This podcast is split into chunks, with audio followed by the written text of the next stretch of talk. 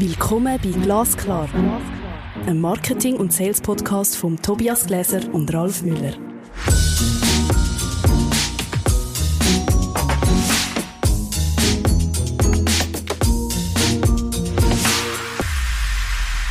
Hallo Ralf.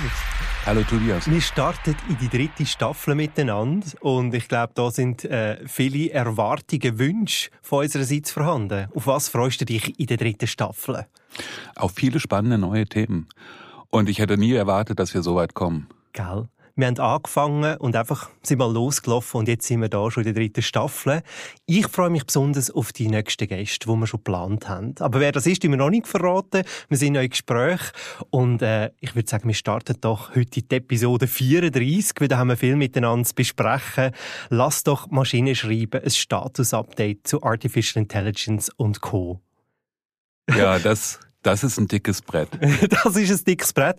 Du bist sozusagen in die Feldstudie gegangen und hast mal geschaut, was gibt es denn überhaupt Neues von der künstlichen Intelligenz und Sprache.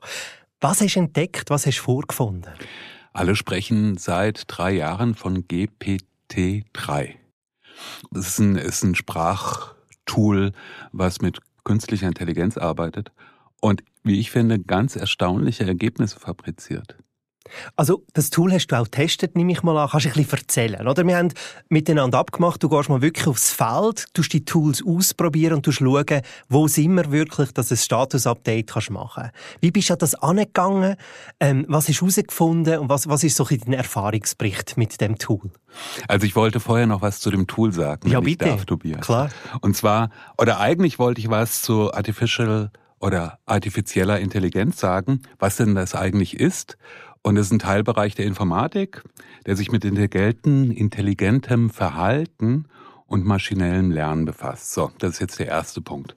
Und das ist GPT-3, kommt von OpenAI und das ist ein ähm, Unternehmen in, Los, äh, in San Francisco, in dem auch Elon Musk bis zum Jahre 2018 Teilhaber war. Der ist dann ausgestiegen, ähm, die sich eben mit dem Phänomen der künstlichen Intelligenz beschäftigen und, wie ich finde, ganz beachtliche Resultate erzielt haben. Sie haben nämlich was neu gemacht, was bisher, weil diese künstliche Intelligenz und das Sprechen oder das Schreiben, diese Bemühungen, die miteinander in Verbindung zu bringen, gibt es schon recht lange und man hat keine Fortschritte gemacht oder nur wenig Fortschritte. Aber das ist jetzt, jetzt ist ein neuer ähm, Horizont eröffnet worden.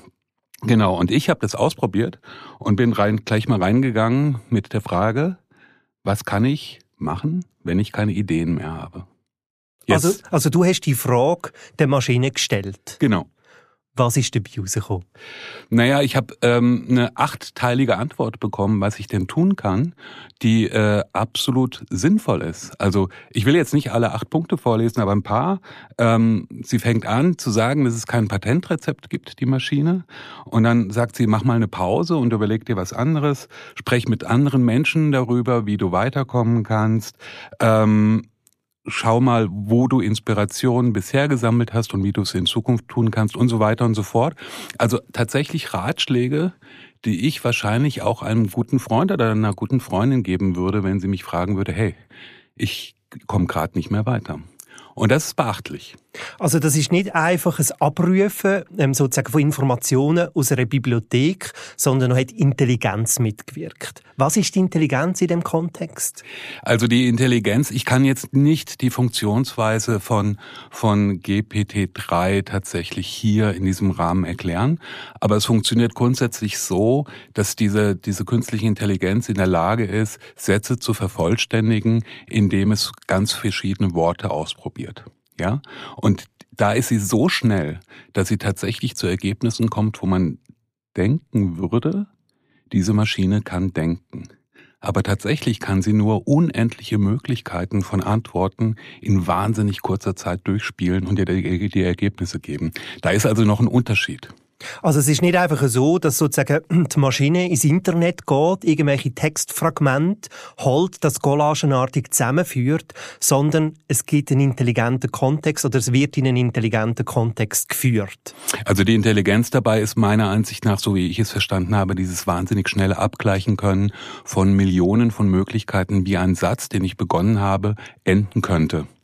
Und wenn man das sich jetzt noch mal weiterdenkt, kommt man natürlich schon auf eine Daten, also meiner Ansicht nach eine Datenbank gestützte ähm, Kreativität, wenn man es so will. Also wenn wir jetzt so an den Kern der Sache relativ schnell kommen, Tobias, ne, dann geht es, glaube ich, darum, was ist denn eigentlich Intelligenz? Ja, und äh, welche Bereiche von Intelligenz kann ich durch das Abgleichen von Millionen von Sinnvarianten oder von Millionen von Kontextvarianten tatsächlich ersetzen oder unsere Kreativität möglicherweise auch verstärken? Aber also wenn ich das so also richtig verstand, du bist auch überrascht, wie weit dass wir doch schon sind. Also die, die künstliche Intelligenz im Kontext Sprache oder die Textgenerierung ist viel weiter, als wir das gemeint haben oder das vielleicht in den letzten 20 Jahren ähm, vor sich gegangen ist. Es hat nochmal einen Schub gegeben. Ähm, ist das das führende Tool, das GPD3, gell? GPD3, ja. Genau. Mhm. Ähm, Gibt es noch weitere Tools? Also würdest du schon sagen, das ist das Tool im Moment, wo spitzenführend ist? Meiner Ansicht nach ist das das Tool. Man kann das einfach auch im, im wenn man recherchiert, findet man immer wieder dasselbe Tool. Und die sind da einfach ähm, relativ weit. Also jedenfalls, was künstliche Intelligenz und Sprache anbetrifft, sind sie relativ weit. Was ich gut fände für, für Zuhörerinnen und Zuhörer noch ein bisschen ähm, genauer beschreiben, wie du vorgegangen bist. Also du bist auf eine Internetseite gegangen von OpenAI ähm, und hast das Tool, also hast irgendeine Frage dort reingestellt und dann hat die Maschine einen Text ausgespuckt in dem Sinn. Ist das richtig so? Genau, es gibt eine Beta-Version oder ein, so eine Art von Spielplatz. Da kann auch jeder draufgehen, das ist kostenfrei. Diese Maschine lebt im Prinzip davon, dass sehr viele ihr Fragen stellen, weil sie dadurch natürlich auch lernt. Und ich habe ihr halt zum Beispiel auch so eine Frage gestellt, was für einen Sinn es hat, einen Podcast zu machen. Und die Antwort war, Podcasts könnten unterhaltsam und informativ sein. Sie können auch großartig, eine großartige Möglichkeit sein, sich mit anderen Menschen zu verbinden, die ähnliche Interessen haben. Und das innerhalb von Hundertstel Sekunden wahrscheinlich. Hundertstel Sekunde. Machen wir doch kurz einen subjektiven Realitätscheck. Einfach so kurz, bevor wir nochmal ins Thema Sprache miteinander einsteigen. Was ist möglich? Was hat überrascht? Und wo gibt es deiner Meinung nach auch Grenzen? Also, diese künstliche Intelligenz ist schon vielfach im Einsatz. Das kann man schon mal sagen. Also, das ist vielleicht, muss man erst daran erinnert werden. Aber wenn ich, sobald ich google, ist das ähm, mit RankBrain soweit ich weiß, über 30 Prozent aller Suchergebnisse werden mit Hilfe von RankBrain, also einer künstlichen Intelligenz, die hinter, hinter der Suchmaschine Google steht, ähm, weltweit mittlerweile beantwortet. Dann, wenn ich zur Bank gehe und einen Kredit haben will, dann ist die Kreditvergabe meistens auf Basis von künstlicher Intelligenz, also ob ich das Geld bekomme oder nicht. Und ähm, es gibt noch zahlreiche andere Beispiele, wo künstliche Intelligenz eigentlich schon mittendrin in unserem Leben ist. Was überrascht und wo gibt es eine Grenze? Diese künstliche Intelligenz gibt wieder, was es schon gibt. Aber sie hat diese Fähigkeit natürlich aus Millionen von Dingen, die es schon gibt, ähm, zu unterscheiden und die bestmöglichen rauszusuchen. Das ist total überraschend. Das Ergebnis ist auch total überraschend. Also es gibt zum Beispiel ein Beispiel, wo ähm, eine, eine Gruppe, die das Instrument testet, ähm, verlangt hat, ein neues Grimms Märchen schreiben zu lassen durch die künstliche Intelligenz und hat die Maschine mit den bisherigen Grimms Märchen gefüttert. Und das ist auf sprachlicher, ähm, inhaltlicher und auf, auf Storytelling-Ebene ziemlich gut gelungen. Ich würde gerne eine persönliche Frage stellen in diesem Kontext. Du bist im Bereich Content Creation unterwegs. Du schreibst tagtäglich und konzipierst Text. Jetzt bist du in die Maschine hineingegangen, hast das ausprobiert. Was macht das mit dir? Ich finde es total bereichernd und interessant zuerst. Also natürlich du, ich weiß schon, worauf du hinaus willst, Tobias. Es ist natürlich das Schreckgespenst einer ganzen Branche oder mehrerer Branchen gleichzeitig, nämlich allen, die mit dem Schreiben Geld verdienen. Das sind Journalisten, das sind Texter, das sind ähm, alle möglichen anderen Medienformate auch. Das ist schon klar. Aber im Moment ist es so, dass ich es auch als Chance begreife, möglicherweise Dinge nicht mehr zu tun, die allzu repetitiv sind. Also das heißt, wo sich immer wieder Dinge wiederholen. Also ich sehe eine große Chance, neben den bisherigen Anwendungsmöglichkeiten von künstlicher Intelligenz natürlich, zum Beispiel in der Formulierung von Produkttexten. ja, die immer wieder kommen oder in der Spezifizierung von äh, Artikeln oder ähm, Produkten, die Unternehmen herstellen. Also da kann künstliche Intelligenz wahrscheinlich tatsächlich gute Dienste leisten. Und da geht es wahrscheinlich darum, dass ein Texter, eine Texterin eher in, in der Dimension von der Konzeption oder Kuratierung wahrscheinlich äh, bleibt oder die Aufgaben nimmt, wo man Maschinen nützt, um wiederholende oder standardisierte Texte zu generieren, wo man dann vielleicht noch fein schleift, äh, schaut, ob sie auch inhaltlich äh, passend sind und äh, so zusammenfügen. Es tut wahrscheinlich ähm, wahrscheinlich das Rollenbild oder, oder die Funktion von, von einem Content-Produzent oder von einer Texterin auch verändern. Absolut. Und ich würde fast schon sagen, zum Vorteil verändern, weil ich einfach ein weiteres Werkzeug in der Hand halte, mit dem ich umgehen kann. Und das müssen uns ja alle eigentlich total beeindrucken, wenn wir plötzlich ganz unvermutet einen Helfer im Hintergrund haben, es gibt natürlich aber die andere Geschichte und die ist wahrscheinlich genauso wahr, dass sehr viele äh, sehr schlaue Unternehmen, Marketingleute oder wie auch immer sich überlegen, ah, wir können uns jetzt den Text sparen. Der wird jetzt maschinell generiert. Das heißt, wir können einfach auf das Budget, wir können einfach das Budget kleiner schrauben. Und ich glaube, dass das jedenfalls im aktuellen Status nicht so einfach gelingen wird. Also die Maschine ist noch nicht so weit, dass man sagen wir mal, genug Faktoren oder Rahmenbedingungen kann schaffen, dass am Schluss auch der Content qualitativ, stilistisch, inhaltlich korrekt und so weiter generiert wird. Kann man das so sagen? Es müsste auf jeden Fall immer jemanden geben, der gelernt hat, diese Maschine zu kontrollieren oder die Texte zu kontrollieren. Und ich glaube nicht, dass die Technologie noch nicht so weit ist. Ich glaube, es ist eher der Mensch, der den Umgang mit dieser Technologie noch gar nicht ähm, realisiert hat. Also das ganze Medien, das ganze hm, Thema zieht wie ein Gespenst durch die Medienwelt und es taucht mal wieder auf und dann ist es wieder weg, aber tatsächlich wird kontinuierlich daran gearbeitet und es verbessert sich kontinuierlich, weil es lernt, indem es angewandt wird. Du sagst ja immer, eine Grundessenz von Kommunikation ist Verständigung zwischen zwei Kirnen. Oder? Und jetzt habe ich eigentlich ein Kirn, oder? Das ist der Empfänger und plötzlich habe ich eine Maschine. Was verändert das? Also ähm, ich glaube, zuerst mal steht die Vertrauensfrage im Vordergrund. Ja, kann ich denn so einer Maschine tatsächlich und ihren Aussagen vertrauen oder dem Ergebnis, was ich halt erhalte? Ähm, wie kann ich das ergänzen? Wie kann ich das möglicherweise kreativ einsetzen? Aber da sind wir schon wieder bei dem bei der Umgangsform. Ich halte es für ein bisschen gespenstisch, wenn ähm, Romane von künstlicher, was ja auch schon passiert ist, ja ganze Romane durch künstliche Intelligenz geschrieben werden und tatsächlich ähm, Literaturkritiker keinen Unterschied mehr feststellen können. Also die New York Times hat, glaube ich, so ein äh, Experiment vor drei, vier Jahren gemacht und es war tatsächlich kaum zu unterscheiden, die beiden Ergebnisse. Hast du das Gefühl, dass künstliche Intelligenz im Kontext Sprach ähm, die Sprache oder Kommunikation von Unternehmen auch wird verändern? Da bin ich jetzt ein bisschen überfragt, weil ich glaube, das kann man so pauschal nicht beantworten. Aber ich denke mal, es wird tatsächlich helfen, eine gewisse Effizienz in Prozesse reinzubekommen, die ähm, im Moment noch nicht gegeben ist. Ähm, das glaube ich schon. Und es wird, ich glaube ich, auf, auf, einer, auf einer bestimmten Ebene einen sinnvollen Einsatz geben. Aber im Moment damit umzugehen, ähm, da würde ich doch nochmal relativ viel Umsicht walten lassen und tatsächlich würde Leute, die ähm, etwas davon verstehen, mit hinzuziehen. Ähm, genau. Jetzt bist du praxisnäher testen, hast ausprobiert, mal geschaut, was geht, was geht eben auch nicht. Was wäre deine Empfehlung äh, gegenüber Unternehmen oder Marketingteams oder auch Texterinnen und Texter?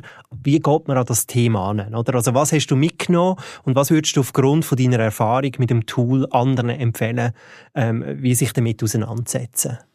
Ähm, Punkt eins hast du selbst schon genannt, sich damit auseinandersetzen und auf das Ding zugehen und gucken, was man damit möglicherweise gewinnen kann und auch zu gucken, wo es überhaupt gar keinen Sinn macht. Also es gibt ähm, jetzt unabhängig von der Unternehmung oder von der Verwendung durch Unternehmen, gibt es natürlich schon Leute, die sich Gedanken machen, was, an was man künstliche Intelligenz, für was man das nicht einsetzen darf. Ja, und da sind wir bei denselben moralischen, gesetzlichen äh, Begrifflichkeiten, die wir auch für uns in Anspruch nehmen. Die Frage ist, werden sie eingehalten? Werden sie nicht eingehalten? Das ähm, würde ich sagen, darf jeder selbst beantworten. Und wie setzt man sich am besten damit auseinander? Indem man es einfach ausprobiert, anwendet, testet. Genau, genau. Und was ich mir, was mir in dieser ganzen Diskussion auffällt oder auch in der Art und Weise, wie ich mich darüber informiert habe, dass es immer wieder verschiedene Lager gibt. Das eine ist das technisch-wissenschaftliche Lager, ähm, welches die KI vorantreibt und ähm, ja, das sind Physiker, das sind Informatiker, die haben ein anderes Weltbild als Leute, die ähm, Journalisten sind, Romanautoren sind, äh, die Gedichte schreiben, wie auch immer. Das heißt, ähm, was ich so super spannend finde, dass diese Weltbilder plötzlich auf ganz unterschiedliche Konsequenzen schauen. Und mit dem gleichen Problem beschäftigt sind, aber ganz unterschiedliche Konsequenzen ziehen. Das heißt, es gibt so eine Unterschiedenheit der Spezies Mensch, die im Umgang mit Sprache immer auch schon da ist und die verschärft sich meiner Ansicht nach ein kleines bisschen. Ja. Also ich finde das spannend, also dass künstliche Intelligenz im Zusammenhang Sprache wird eigentlich von sehr technoiden Menschenorganisationen vorwärts treiben, oder? Und Sprache hat ja wahrscheinlich einen anderen Ursprung oder einen anderen Hintergrund. Ich kann mir auch vorstellen, dass das einen großen Impact hat auf die Entwicklung. Das kann, kann sehr, sehr, sehr gut sein. Also man muss ich will jetzt na, ganz kurz mal aufschwärmen. Immer wenn ich in Unternehmen gehe und mit Ingenieuren spreche über das Produkt, was sie entwickelt haben und die Marktfähigkeit, die das Produkt besitzt, die Vorteile und Nachteile, komme ich auf ganz neue Ergebnisse und man ist meistens am Ende des Gesprächs froh, dass man miteinander gesprochen hat, weil man Dinge entdeckt hat, an die man noch gar nicht gedacht hat. So. Und das kannst du mit künstlicher Intelligenz natürlich nicht machen. Ja, und gleichzeitig ist das an so ein Punkt, wo also der Ingenieur plötzlich mit jemandem sprechen muss, der ähm, es gewohnt ist zu schreiben. Und alleine durch das Zusammentreffen von so zwei Persönlichkeiten ähm, kommst du auf Erkenntnisse, die neu sind. Und das wird mit der künstlichen Intelligenz, glaube ich, erstmal so nicht gelingen. Und das ist jetzt schon sehr spezifisch, ja. Aber du hast mich ja gefragt. Also es geht eigentlich ums Briefing wieder einmal mehr, oder? Also dass eigentlich Person, die einen Text in Auftrag gibt, äh, vielleicht nicht äh, gewisse Briefing-Kompetenzen nicht hat und vielleicht auch gewisse blinde Flecken, weil man so im, im Thema drin ist. Und das kann allenfalls eine Texterin oder eine Autorin oder ein, ein Schreiberling vielleicht anders auffangen. Oder vielleicht gewisse Sachen nochmal klären, was im Moment die künstliche Intelligenz oder so eine Maschine noch nicht kann. Ja, wahrscheinlich jemanden, der es gewohnt ist, Kommunikation zu machen. Ich würde das jetzt gar nicht so auf das Schreiben konzentrieren, sondern darauf, dass äh, man Erfahrungen mit Marketing und ähm, Kommunikation generell hat und dann trifft man auf jemanden, der Erfahrungen mit Maschinen, Technologien hat und das kann sich immer sehr, sehr gut ergänzen. Ich würde es gar nicht so fest an Berufs-, also an, an so strenge Felder festmachen, sondern eher an der Art und Weise des Denkens. An was bleibst du persönlich dran? Ich? Ja. ja, du. ich, ich finde, dass man die Rolle von Sprache nochmal neu definieren kann. Ich habe nämlich noch einen Versuch gemacht, also rauszufinden, was ist Sprache denn eigentlich? Also auch selbstkritisch, ja. Es kann ja sein, dass ich ähm, in Bereichen unterwegs bin, die man durchaus jemanden übergeben kann, der kein Hirn hat, sondern halt ähm, Elektronen. Ähm, und wenn man jetzt KPT3 fragt, was ist denn eigentlich Sprache? Bekommt man die Antwort, Sprache ist eine Form der Kommunikation, die mit Worten und Sätzen ausgedrückt wird. Punkt. Spannend, oder? Wenn ich jetzt gefragt würde und ähm, meinen philosophischen Diskurs halten darf, dann würde ich mehrere Antworten geben. Sprache macht uns Menschen aus. Punkt Nummer eins. Sprache ist die Form, wie wir uns verständigen. Punkt Nummer zwei. Sprache ist Voraussetzung für jede Art von Entwicklung und umgekehrt. Also das heißt, man kommt an ganz andere Wirkmechanismen ran. Ich könnte das jetzt noch weiterführen. Und man kommt natürlich auch an solche wunderbaren Sätze, wie zum Beispiel von Oliver Mendel Holmes, der zugegeben vor 200 Jahren etwas über Sprache sagt, nämlich, Sprache ist das Blut der Seele, in die Gedanken fließen, aus der sie entsteht. Ralf, Wahnsinn, merci. oder? ja, Wahnsinn. Ich würde sagen, wir schließen das Status-Update mit diesen tollen Worten ab. Merci vielmals für die Feldstudie. Ich glaube, äh, das ist äh, wirklich eine kleine Safari gewesen, auch für dich. Ähm, und ich glaube, darum ist es ja gerade so spannend für die Zuhörerinnen und Zuhörer, wirklich mal einen, einen Praxisbericht aus ähm, Artificial Intelligence im Kontext Sprache. Wenn euch die Episode gefallen hat, gebt uns doch gerne fünf Sterne. Und ich freue mich, die nächste Episode anzuteasern. Wir gehen wieder in die Weisheit und Reste essen in der Episode 35 und zwar im Marketing und Verkauf. Tobias, es war mir ein Vergnügen. Wir können noch mehr darüber sprechen. Ich freue mich drauf. Das ist Glasklar. Ein Marketing- und Sales-Podcast von Tobias Gläser und Ralf Müller.